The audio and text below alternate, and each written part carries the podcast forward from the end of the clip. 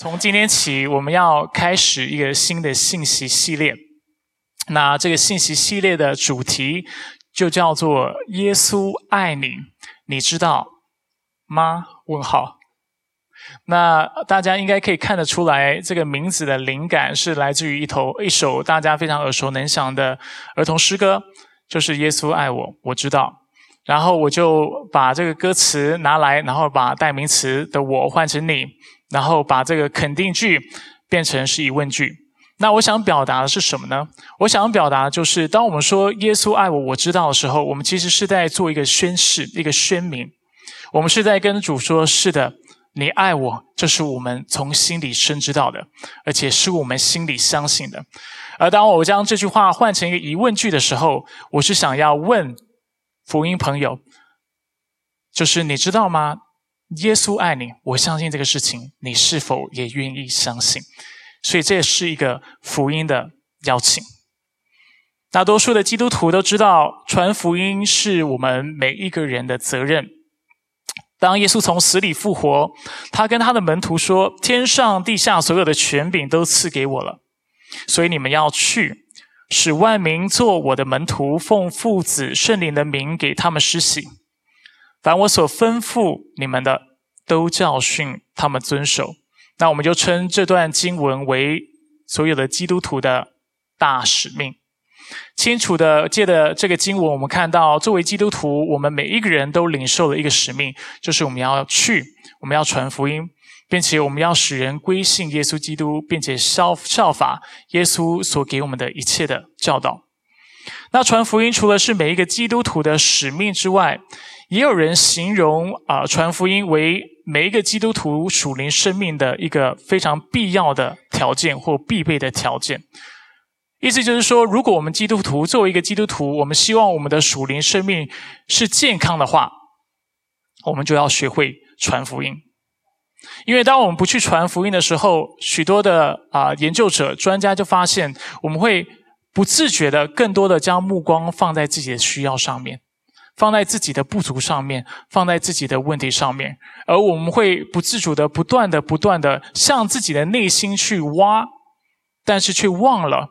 上帝的国度的使命是什么？却忘了我们周围其实有许多的人，他们是需要福音的。他们的生活状况跟他们现在生活所面临的事情是比我们还要差的。许许多啊，教会增长学的专家也指出，一个教会健不健康，往往就取决于他是否是不是常传福音。他说，一个教会不常传福音的时候，会发生什么事情呢？就是弟兄姐妹就会每个礼拜聚在一起，我看你，你看我，然后就越看越不顺眼，就会发现，嗯，你怎么那么不可爱？你怎么这里不能改变一点？怎么信主这么久，你还是这个样子？然后就越挖越深，教会内部也会不断的产生各样的问题，因为大家都不断的放大自己的需要，常常说我在教会当中，你怎么都没有顾虑到我的需要？你怎么都没有想到我的感受？然后彼此就责备，然后彼此都啊，因为自己的需要，每一个人就开始啊跟教会抱怨，然后跟彼此抱怨，然后大家因为抱怨的缘故，就觉得彼此看起来真是不可爱，就造成教会的关系彼此的关系越来越远，使得教会就没有办法增长。当有福音朋友来到教会的时候，也很难参与在这个团体当中，因为他们看到的就是一群喜欢彼此比较，而且彼此抱怨的一个一群人，一群弟兄姐妹。所以有人说，一间教会或是一个基督徒是否传福音，就像一杯汽水或一罐可乐里面是否有气泡一样。他说，不传福音的教会或不传福音的基督徒，就像是没有气泡的汽水一样，是非常没有生命力的，是非常不活泼的，是死气沉沉的。他说，许多的专家都指出，教会也是这个样子，基督徒的生命也是这个样子。很多时候，我们的生命是没有力量的。为什么？因为我们的生命并没有被拿出来，使它能够成为别人的祝福。我们并没有在传福音，并且把福音的好消息传给别人，所以造成我们自己的生命是非常死沉的。我们的属灵生命，我们也不想要成长，我们也找不到成长的动力，因为我们看不到别人的需要，我们只看到自己的需要。当我们看到自己的需要的时候，我们想到的不是成长，我们想到的是消费，我们想到的是我要更多，我们想到的是我的牧者应该对我更好一点，我们教会其他的弟兄姐妹应该更爱我一点。但是如果当我们把目光转到开始放在别人的需要上面，开始在想传福音的时候，我们会突然发现啊，原来我给的有这么多，或者是原来我能给的这么少，所以我要更多的装备自己。如果我不能把喜乐带给别人的话，如果自己不能喜乐的话，我怎么让别人的生命能够带带着喜呃，能够得着喜乐？如果自己在主里不能有平安的话，我怎么样将平安给别人？如果今天我作为一个牧者，我在讲台上面非常紧张的话，你们也会听到听得很不辛呃，听得非常不舒服，而且听得很辛苦，因为你会觉得这个牧者就连自己对自己的身份认同都有非常多的不确定，他有非常多的焦虑。但是相反的。如果我们的生命能够在主里得着安息，能够得着喜乐，是有盼望的，是有力量的，是有方向的。同样的，我们也能够对别人的生命带来祝福。但是，我们怎么提升我们自己的生命？很多时候，我们就专注于自我提升，但是自我提升能做的有限，因为很多时候你是不会想要挑战你自己、提升你自己的，直到你有一天去站在破口当中，去开始扶持别人。当我们看到别人的需要，看到别人灵魂的需要的时候，我们才慢慢发现啊，我有的真的不够，我对圣经真的不够了解，我需要更多的祷告，还有我的生命其实需要更多的经历耶稣基督的爱，还有在他里面的所有的应许。阿门。所以，我们作为基督徒，我们需要传福音。那除了我刚才讲的这两个概念之外，今天我也想跟大家分享六个基本传福音的概念。我突然发现，我有好多话还没有讲。我在想，我要不要讲？因为这样信息会太长。我想，我还是讲一下好了，因为这还是蛮重要的。基督徒传福音的另外一个非常重要的原因呢，就是因为若就是啊。人若没有机会听到福音，他其实就没有机会相信。那这其实是在我们几周前的讲道，或者是几个月前的讲道，我就曾经提过的概念。在罗马书，保罗曾经这样教导，就是在罗马的基督徒，他说：“犹太人和希腊人并没有分别，因为人人都有同一位主。他也后代求告他的每一个人，因为凡求告主名的。”就必得救，所以我们在这里看到，一个人要得救，他必须求告主的名，意思就是说，他需要让耶稣基督成为他生命的救主。但是他继续说。然而，人未曾信他，怎能求告他呢？未曾听见他，又怎能信他呢？没有传道的，怎能听见呢？若没有奉差遣，又怎能传道呢？如经上所记，报福音、传喜信的人，他们的脚中何等佳美！可见信道是从听道来的，听道是从基督的话来的。在这段经文，我们清楚的看到，一个人的生命要能够。就是相信耶稣基督，并且被耶稣改变，就来自于福音。首先，教会需要差派弟兄姐妹，就像今天我在做的事情，我需要给你们一个意向，给你们一个使命，让你们知道，作为基督徒，你和我一样，我们都需要去传福音。而当我们去传福音的时候，别人才有机会听见，听见之后，他才有机会相信，相信之后，他才有机会求告主的名。而当他求告主的名的时候，他才有机会来认识上帝，得着救恩。所以在今天的信息，除了我刚才讲的这几个概念之外，我还想要给大家六个概念概念。所以我们就一起来看哥林多后书的四章一到十一节，然后让我们一起来学习这六个基本的观念。首先，我想和大家分享的第一个非常重要的观念，就是传福音的职责和动机。都是源自于上帝的怜悯。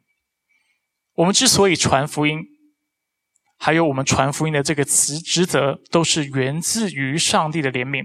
经文让我们看到传福音，保罗告诉我们，他之所以会传福音，并且领受这个侍奉的缘故，是因为他蒙了上帝的恩典。所以他在四章第一节他说：“蒙他是蒙怜悯，受了这侍奉的责任。”保罗在这个经文清楚让我们看到，他之所以能够传福音，其实这是上帝的恩典，这是上帝给他的一个礼物。那什么是恩典呢？在圣经当中，恩典基本上所指的意思就是我们原所不配，但是上帝仍然赐予的祝福。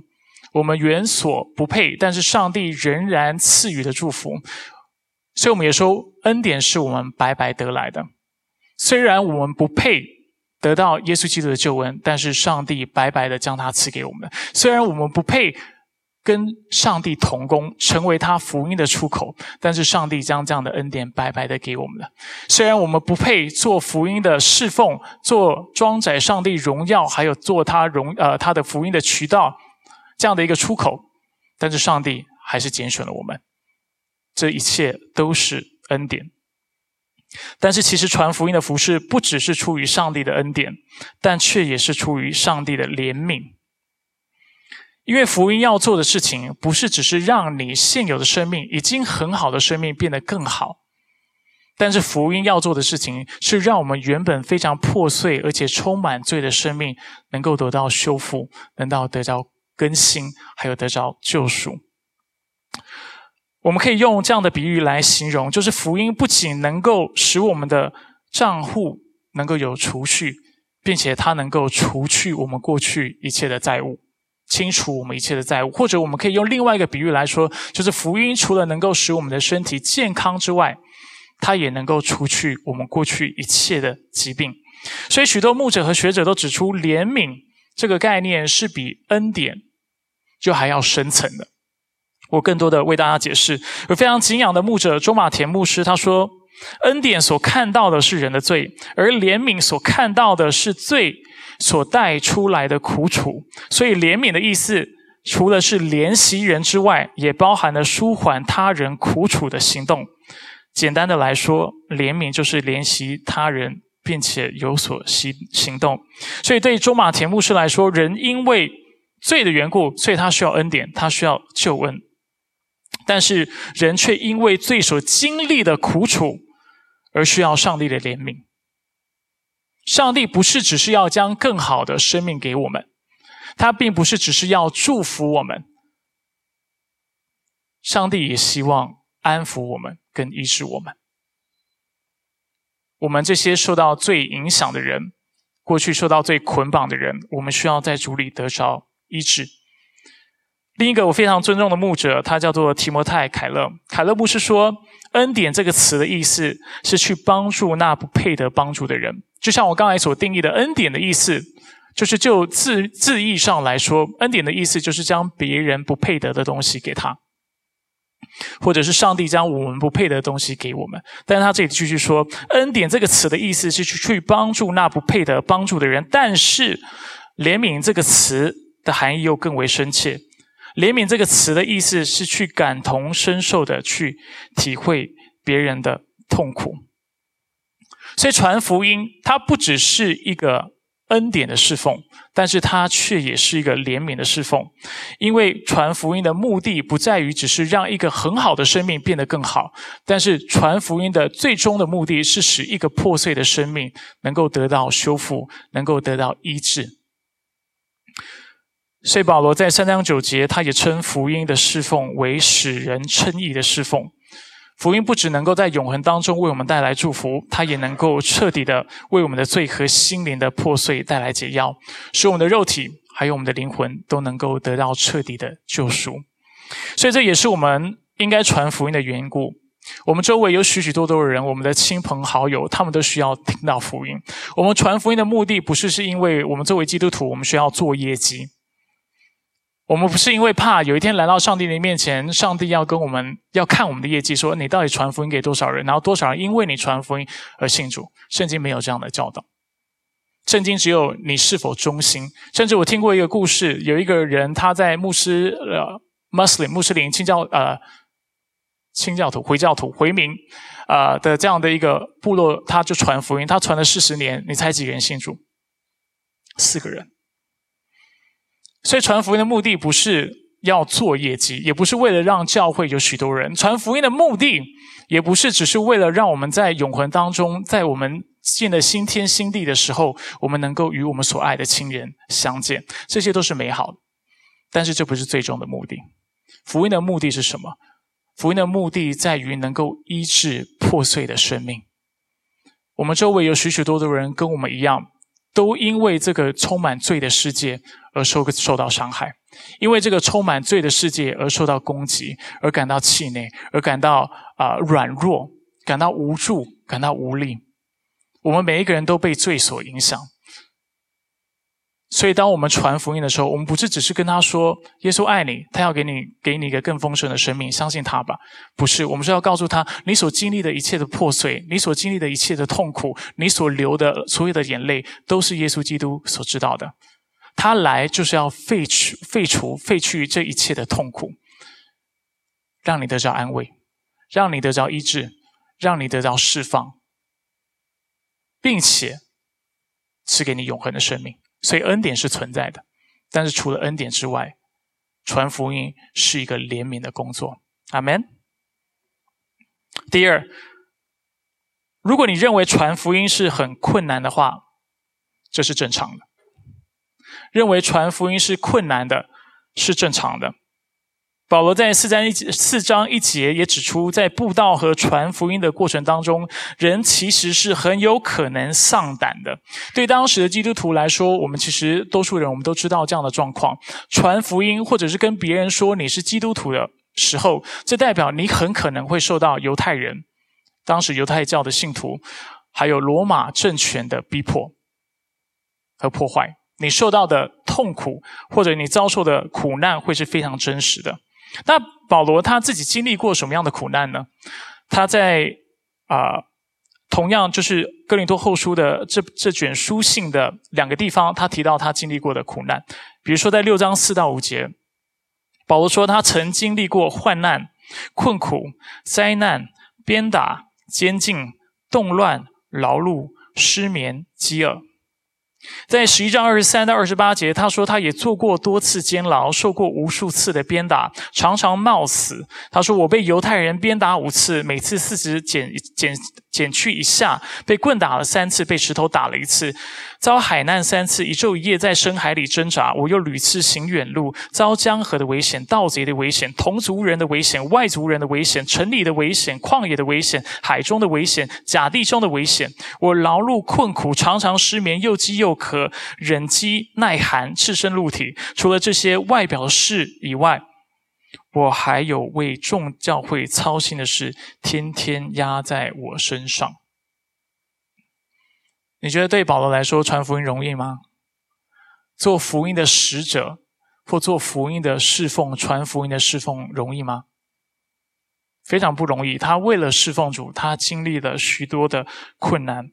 所以，我们从圣经许多的例子，我们都看到，圣经从来没有承诺过我们：当你今天按着上帝的心意去传福音的时候，会是非常容易的。事实上，耶稣甚至承诺我们，或者是保证我们。当你效法我的样式，并且把福音传出去的时候，他们要逼迫你、迫害你，如同他们迫害我一样。我们肯定是会遭受别人的拒绝，我们也很可能会遭受别人的嘲笑，甚至严重的情况下，就像现在我们有提常提到，在中国的状况，是会受到非常真实的迫害的。我过去也常听到许多有传福音的恩赐弟兄姐妹跟我指出，他说很多时候。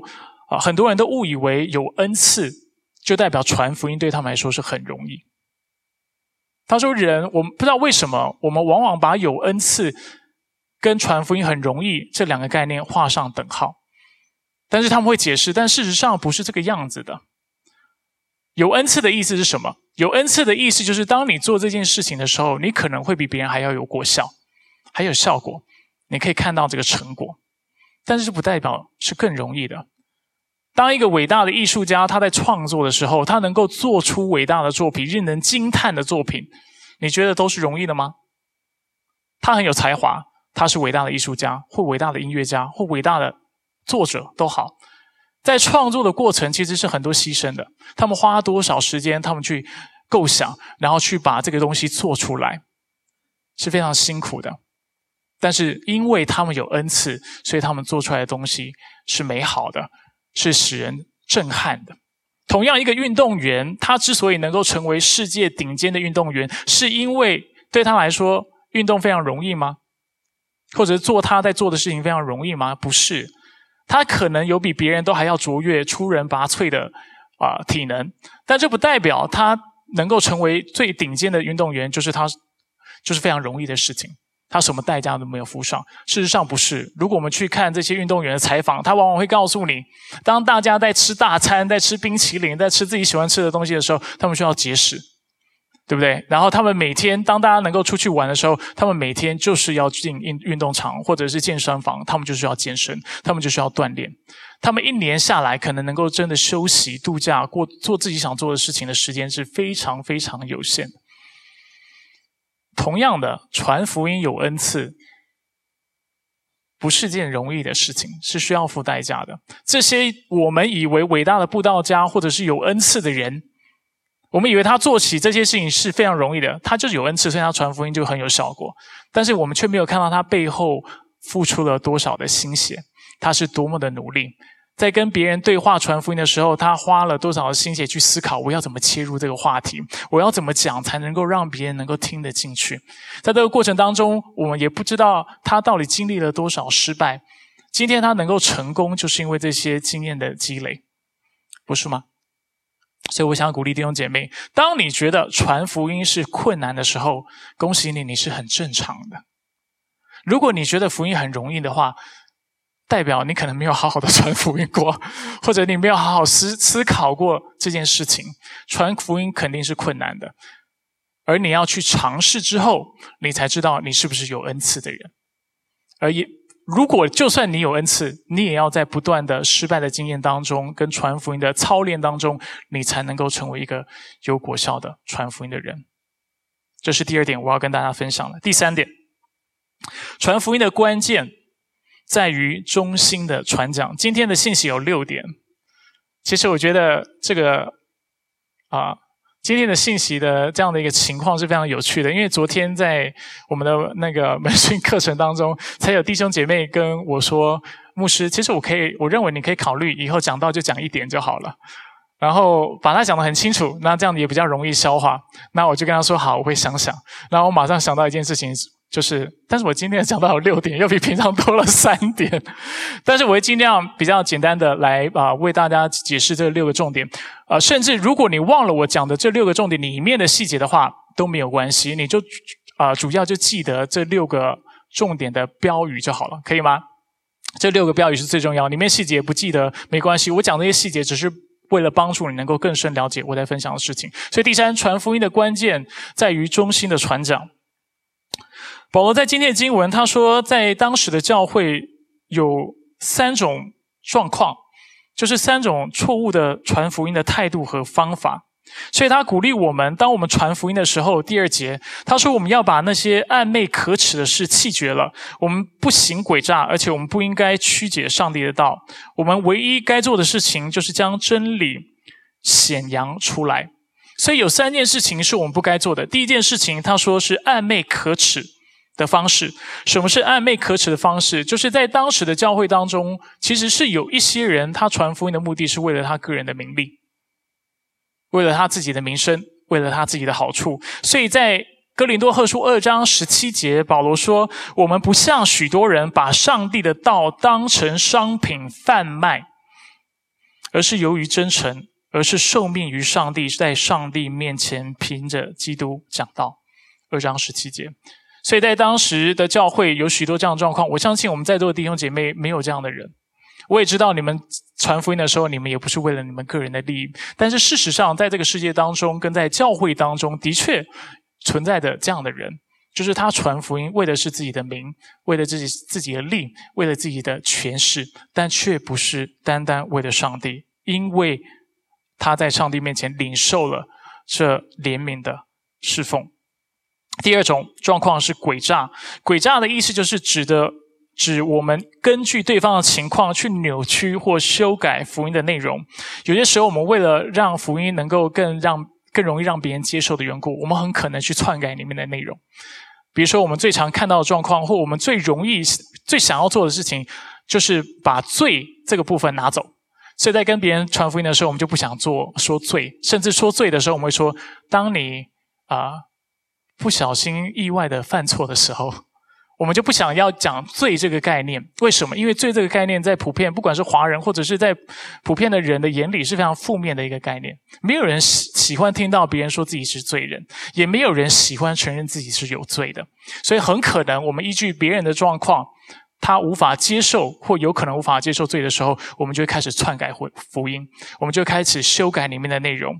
还有别的状况是我们会过度承诺福音所带来的祝福，比如说我们会跟他说：“哎，你相信耶稣基督之后，你的生意就会兴隆，你的家财就会万贯；你相信耶稣基督之后，你和你家人的所有的纷争跟问题就会完全得到解决，你的生命就会一帆风顺。”我们在座有没有基督徒是超过十年的？举手。你生活一帆风顺的举手，你家财万贯的举手，鼓励你多奉献给教会。如果你家财万贯，事实上就是我们相信的福音，但是我们也清楚的知道一件事情，这不代表我们生命就会经历这类的我们刚才所描述的这些祝福。但是传福音的时候，我们很想跟别人这么说，因为我们很想要别人信，是不是？我自己也会有这样的诱惑。我是一个传道人，我也想要把福音讲得很美好，讲到一个程度，让那个人说我信了，就今天我就信了。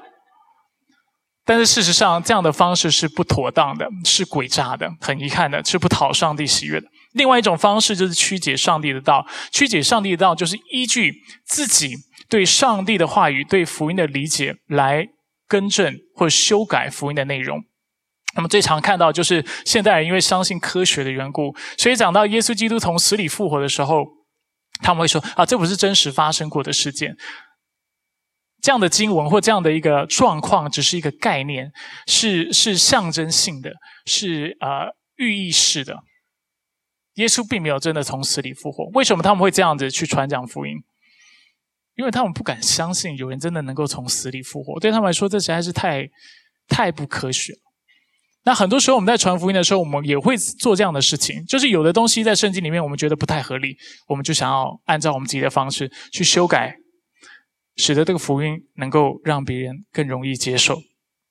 所以这三种方式，不管是为了个人的利益，或者是依据别人的状况，或根据自己的状况来篡改福音的内容，都是不讨上帝喜悦的。相较下，上帝要我们做什么事情？他要我们将真理清清楚楚的将真理。显扬出来，忠心的按照圣经所教导的，就把福音讲出来，这就是我们的使命。不添加任何的东西，不加上我们自己的见解。当然，传福音要有智慧。我不是说你传福音不要有智慧，我们的智慧是根据在正确的理解上，懂我的意思吗？但是我们不能去扭曲福音它本身的意思。这是第三点。第四点，是否接受福音，对方有绝对的责任。是否接受福音？听你传福音的人，他自己本身有绝对的责任。在三到四节，保罗告诉我们，即使我们的福音是被遮蔽，那只是对灭亡的人遮蔽。这些不幸的人被这世界的神明弄瞎了心眼，使他们看不见基督荣耀的福音。换句话，换句话来说，当我们衷心的。把福音传讲出来的时候，如果对方拒绝，首先这肯定不是福音本身的问题，因为我们衷心传讲了福音。第二，他有可能有可能是我们的问题，等一下我会进一步的讲解。但是可能更大的问题是出在对方的身上。我们知道经文告诉我们，这些人是被世界的神明弄瞎了心眼。但是我们仍旧需要说，虽然这些人可能是被世界的神明弄瞎了心眼，但是他还是有责任的。我为什么会这么说？在过去几周的信息，我很多次的跟大家分享，当我们选择去违背上帝或者去犯罪的时候，其实我们都是有责任的。当亚当夏娃他去摘那禁果，分别善恶树上的果子，并且咬下去去吃的时候，他是有责任的。魔鬼有没有诱惑他？有，但是他自己的他自己有没有一些想法是想要去得罪上帝的，也是有，所以他自己做的这事情。所以我常常跟弟兄姐妹分享，当我们做了一件事情是得罪上帝的时候，通常背后有属灵权势的影响，同时我们也有自己的责任跟自己的选择。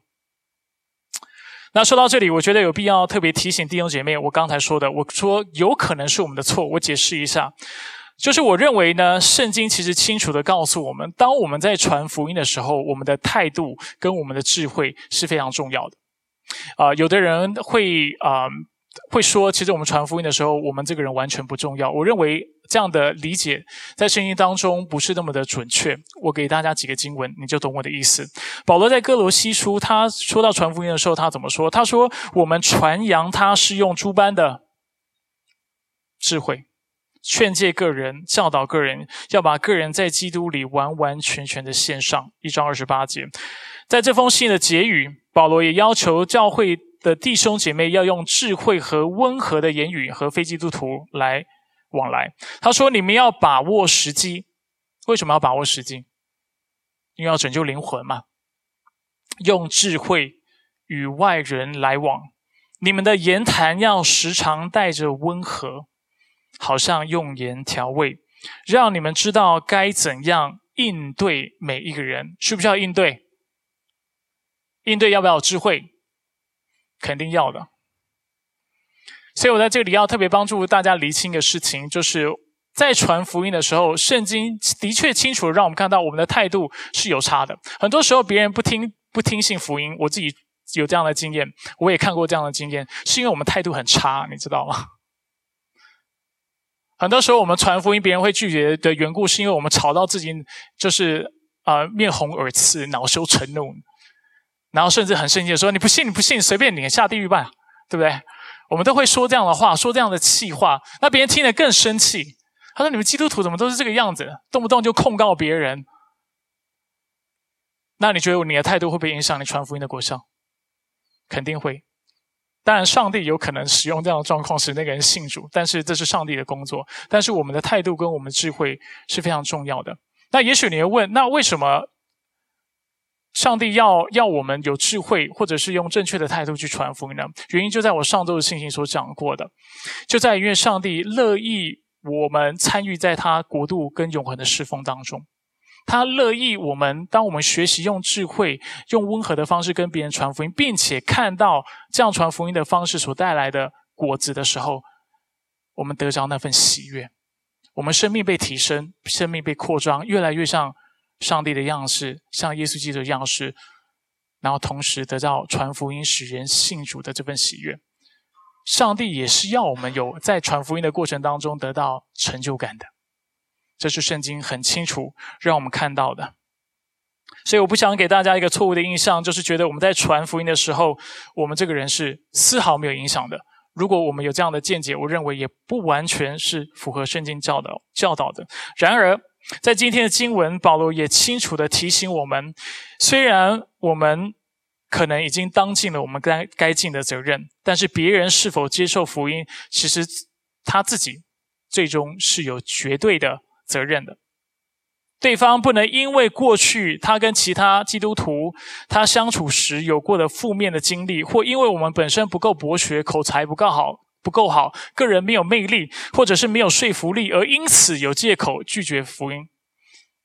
当我们清楚的把福音传讲出来的时候，上帝的权柄就在这个福音的信息里面，而每一个听到福音的人，他需要为他听到的内容负责，不是因为接受福音而得到救赎，不然就是因为拒绝福音而受到审判。这就是为什么我们要忠心传讲。如果我们传讲的福音是加料的、修改过后的，那别人拒绝的福音可能不是上帝的福音，他拒绝的是你的福音。但是，当我们今天忠心的把上帝的福音传讲清楚的时候，是带有权柄的。那个福音信息本身就是带有力量的。我们可能拙口笨舌，我们可能个人魅力很差，我们可能应对能力也不好，我们可能态度在过程当中，甚至我们搞砸了。但是，当我们衷心的把内容、福音的内容讲清楚之后，这个信息就是有权柄的，而每一个人都要自己为他面对这个权柄、面对这个福音所做的选择负责任。所以，我们传福音的对象，不管他过去有多负面的经历，其实最终他需要明白一件事情，就是他的确是需要为他所听到的信息负责任。而我们没有办法，也不应该去为对方承担这样的责任。我会分享这个重点的缘故，是因为很多时候我们也会因为听到别人的负面经历，所以认为他不听福音或不信福音是情有可原的。懂我的意思吗？我能够谅解这样的状况，因为我自己过去当别人跟我传福音的时候，我也有很多负面的经历。我也常觉得，如果成为基督徒代表要成为像你这样子的人的话，我我不如不要信。这是一个天大的坏消息。你说福音是好消息，我觉得还挺坏的，挺差的，因为我不想要成为你这样的人。但是，就算如此，从圣经的角度来看，当对方清楚的把福音传讲出来，告诉我耶稣基督为我的罪死在十字架上，并且三天死后三天复活，让一切相信他能够得到一个新生的生命的时候，我就有责任要对我所听到的一个信息负责任。如果我拒绝了，我在永恒当中就会受到审判；如果我接受了，我在永恒当中就会。得到救赎，所以听福音的人他是有责任的。第五，是否接受福音，最终是上帝的工作。保罗在四章六节告诉我们：我们之之所以会相信福音，是因为那吩咐光从黑暗里照出来的上帝已经照在我们心里。换句话来说，今天我们之所以会信福音，不是因为我们有慧根。不是因为我们特别聪明，不是因为我们有潜力，也不是因为我们这个人特别的善良。今天我们会听信福音的原因非常单纯，就是因为上帝选择用他的光光照了我们的心里。换句话来说，今天我们可以拙口笨舌，今天我们可以是一个非常没有个人魅力的人，今天我们是可能也不是一个机灵敏锐的人。而当我们传福音的时候，对方可能也不愿意听。但是如果上帝愿意，他就能够改变那个人的生命。如果上帝愿意选择用他的光去光照那个人的生命的话，他就有可能相信福音。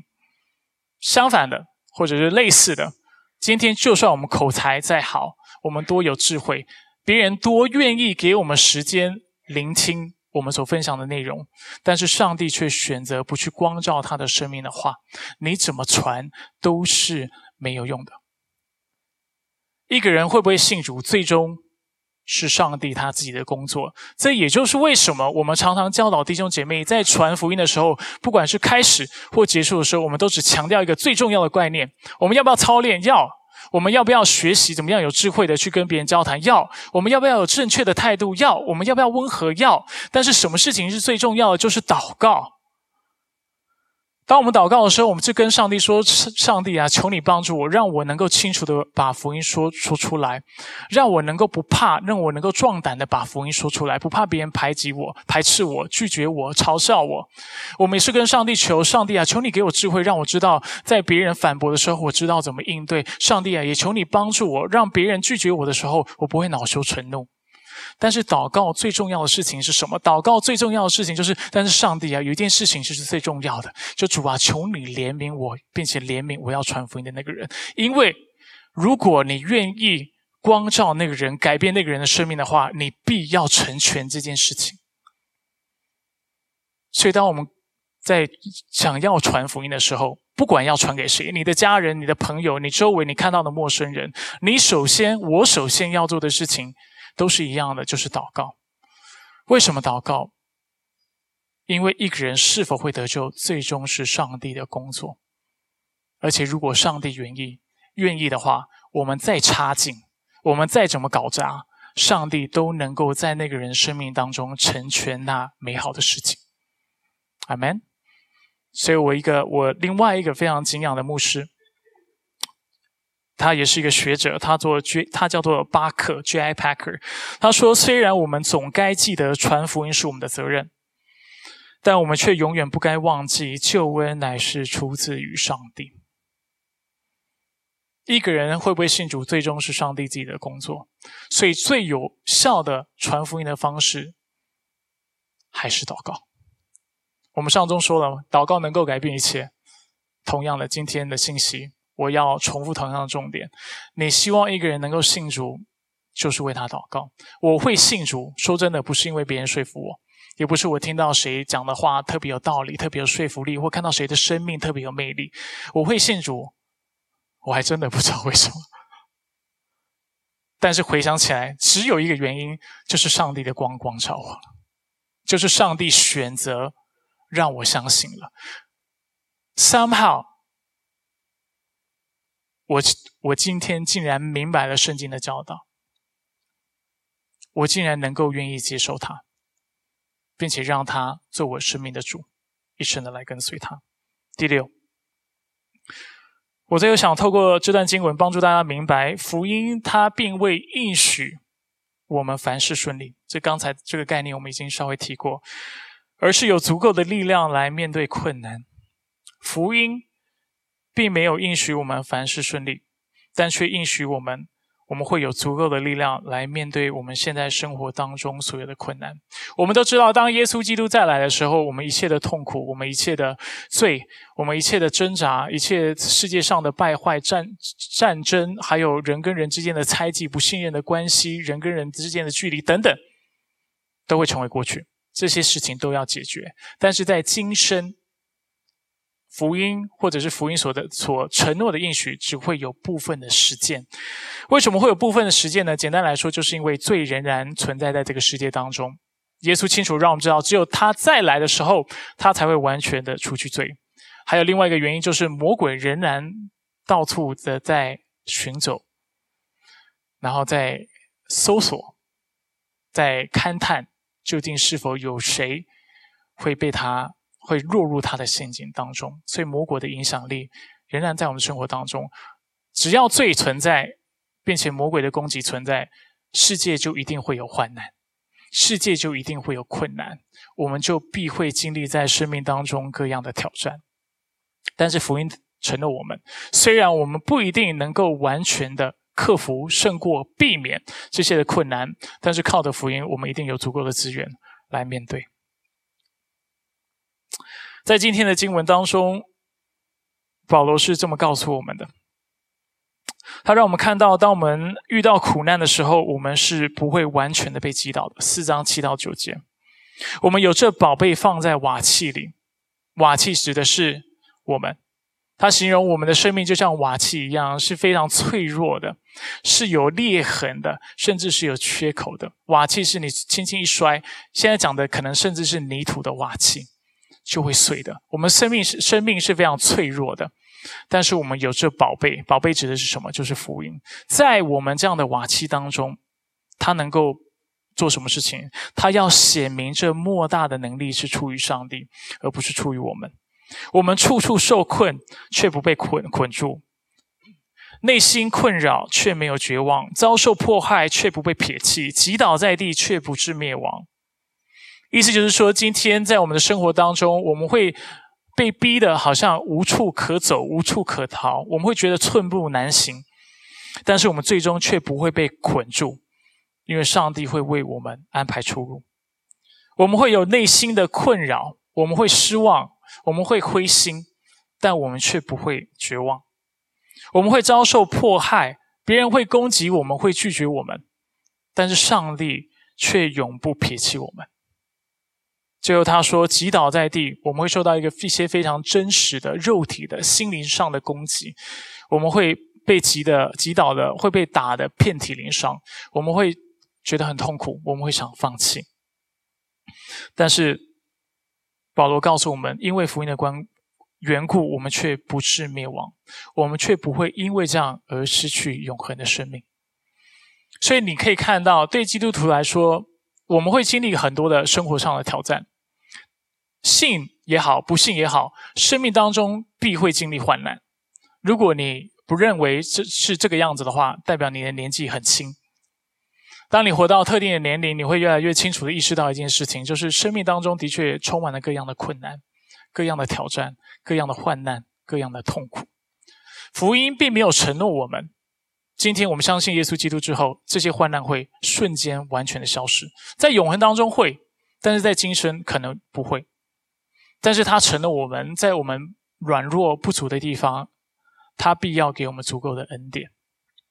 所以这样的真理让我们看到两件事情：第一件事情就是我们在传福音的时候，我们要非常小心。就像我刚才说的，我们不要过度承诺福音能够带来的祝福。我知道我们都想要过度的去承诺对方，让他知道信耶稣，好像世界就会改变，他的人生完全就会瞬间变得完全不一样。你知道我在受洗的时候，我受从受受洗词出来之后，我的朋友当时我很年轻哈，我的朋友问我一件事情，就是哎，Charlie，当时我不是牧师，他说你受洗之后有什么感觉？我跟他说，其实挺失望的，一点感觉都没有。我以为受洗之后会不知道打通任督六脉还是什么的。我会觉我我以为受洗之后我会马上经历什么事情，最后我才发现，哎，起来以后好像是同一个人呢，有一点惊讶，有一点失望。但是这是因为我当时对福音并不是那么了解，我以为福音所带来的效果是非常就是。这种超就是非常啊非常及时的，而且是完全的。但是圣经让我们看到，这其实不是福音给我们的承诺，在永恒当中是，但在现在不是。福音会给我们足够的力量。那保罗在同一封书信，他就在后面他就提到，他过去曾经三次跟主祷告，祷告什么呢？他求主能够挪去他身上的刺。这个刺指的是什么？很多学者。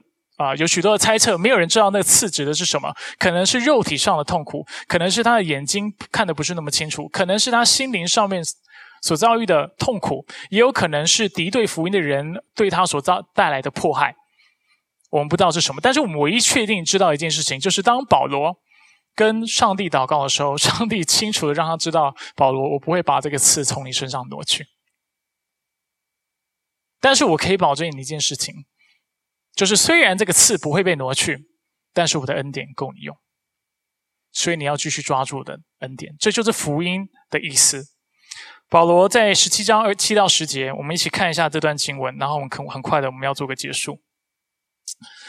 他说：“恐怕我因所得的启示太高深，就过于该逃该高抬自己，所以有一根刺加在我身上。”所以保罗的理解是：如果今天没有这根刺。他可能会是一个很骄傲的人，所以他还蛮感谢主的。然后他接着告诉我们，这根刺从哪里来呢？他说，就是撒旦的差役来折磨我，免得我过于高抬自己。从哪里来的？从魔鬼来的。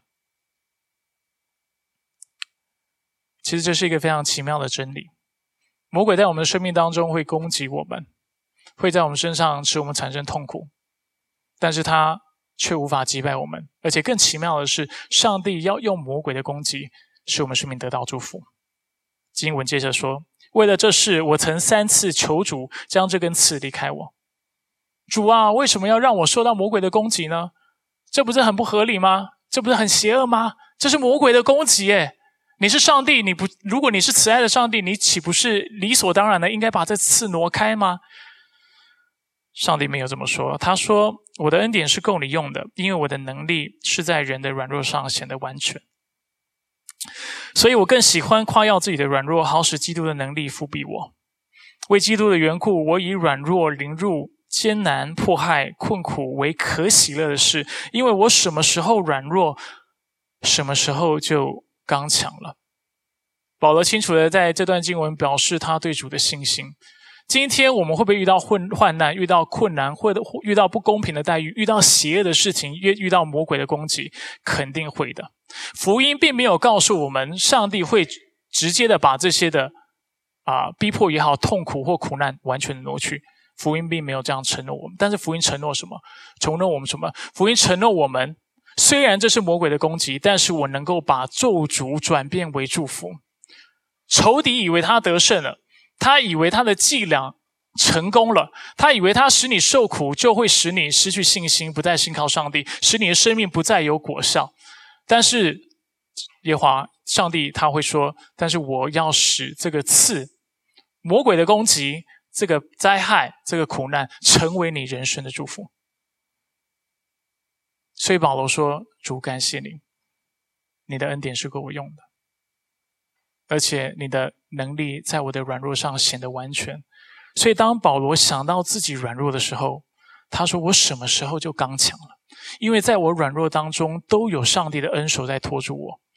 虽然魔鬼在做那，在一次又一次的在攻击我们，他多次的攻击我们，但是上帝在背后却无数次的使这些多次的攻击成为我们无数的祝福。很多时候，我们把目光放在仇敌的攻击上面，我们开始跟上帝抱怨，我们开始无法理解上帝的工作是什么，我们无法靠着福音或靠着上帝得到喜乐，但上帝却要借着今天经文告诉我们：就在仇敌攻击你的时候，我在背后正在为你编织各式各样的祝福，是你还没有看到的。你要相信我，不要用你自己的眼光来看待你的生活。不要局限我的工作，但是你要学习信靠我，因为有一天当你回头的时候，你要清楚的看到，我是那能够将咒诅转变为祝福的上帝，我是那叫万事互相效力、叫爱神的人得益处的上帝。我们在当中要得着我们过去未曾有过的喜乐，未曾有过的满足，未曾有过的刚强。所以保罗清楚让我们看到，基督徒会经历软弱，会经历凌辱，会经历迫害，会经历痛苦，但是基督徒却能够在当中喜乐。我们会经历软弱，但是我们何时软弱？我们何时想起上帝在背后做的工作，我们何时就要得着坚强，因为上帝正在为我们预备那极重无比的荣耀，是我们还没有看到的。而当我们看到的那一刻，我们要一个非常深刻的领受，就是原来我现在所遇遇到的痛苦、困难、疾病，都是至战之情的。上帝的祝福是那无可数量的。所以，我们传福音的时候，为什么我们不应该去扭曲福音的内容，也不应该要按着我们的理解去让福音听起来更美好，或者过度去承诺福音的应许？因为福音祝福我们的方式是远超过我们的智慧的。当我们想要用我们的智慧来使福音变得有魅力的时候，其实我们是在局限上帝的工作。上帝在永恒当中，他凭着他的智慧。总是在为我们做那奇妙的事情。啊，最近我在读一本书，然后啊，里面有讲到一个引言，是啊，有一个牧师叫约翰派伯 （John Piper），他说，很多时候我们基督徒，当我们学会感恩，当我们知道感恩的时时时候，其实我们注意到的只是那三四件上帝正在为你做的事情，但是其实基督徒往往看不见的是上帝在那背后所做的那千千万万的事情。他的意思是什么？他的意思就是说，当我们学会感恩的时候，我们说上帝你何等奇妙。我们开始一件一件的数算，我们能够数算三十件，甚至十件、二十件、三十件。但他提醒我们，当你在这样的喜乐当中的时候，不要停在那里，因为你要得着更大的喜乐，因为上帝为你成就的事情是千千万万的。不是只是十件、二十件、四十件，你以为十件、二十件、四十件已经哇，上帝好奇妙，我好感恩。他说，如果你因此而感到感恩的话，你要知道，那天国的祝福是更荣耀的，是更丰盛的，而且是远超过我们的理性能够理解的，是千千万万的，是数不尽的。所以，亲爱的弟兄姐妹，这就是我们在传福音的时候所应该具备的概念，六个非常基本的观念。今天的信讯息量蛮大的哈，但是大家只要记得这六件事情就好。第一，传福音的职责和动机都是源自于上帝的怜悯。我们的为什么要传福音？因为每一个人都因为罪还有罪所影响的这个世界，而而有而有了破碎的生命。每一个人都需要得到上帝怜悯。第二，我们认为传福音困难是正常的，没有人觉得传福音是容易的，也永远不会是容易的。我们只会越来越厉害。越来越有恩赐，越来越有果效。但是事情不会变得容易。第三，传福音的关键在于中心的传讲，不要试着去扭曲上帝的话语，你就该讲什么就讲什么。在接下来几周，我会教大家怎么传福音，我也会具体的告诉大家有哪些的内容是非常重要、非常关键，而且大家甚至要背起来的。第四，是否接受福音，对方有绝对的责任。第五，是否接受福音，最终是上帝的工作。最后，福音并未应许我们所有的事情，我们会一帆风顺，凡事顺利，但是他应许我们。不管我们遇到什么困难，我们都会有足够的力量来面对，因为我们何时软弱，我们就何时刚强。我们一起来祷告。所以，主，我们为今天的啊信息，特别是为你自己的话语、为你的圣言，向你身上的感谢。主，感谢你，就是在我们的困苦、在我们的困难当中，主，你就在幕后做那奇妙可畏的事情。主，我们现在所经历的困难、生命的挑战，可能是已经数不清了，是是几十件的，是上百件的。但主，谢谢你借着今天的信息，你再次提醒我们：虽然我们遭遇的痛苦是许许多多的，但是你为我们所预备的荣耀，所为我们预备的祝福，却是数不清的。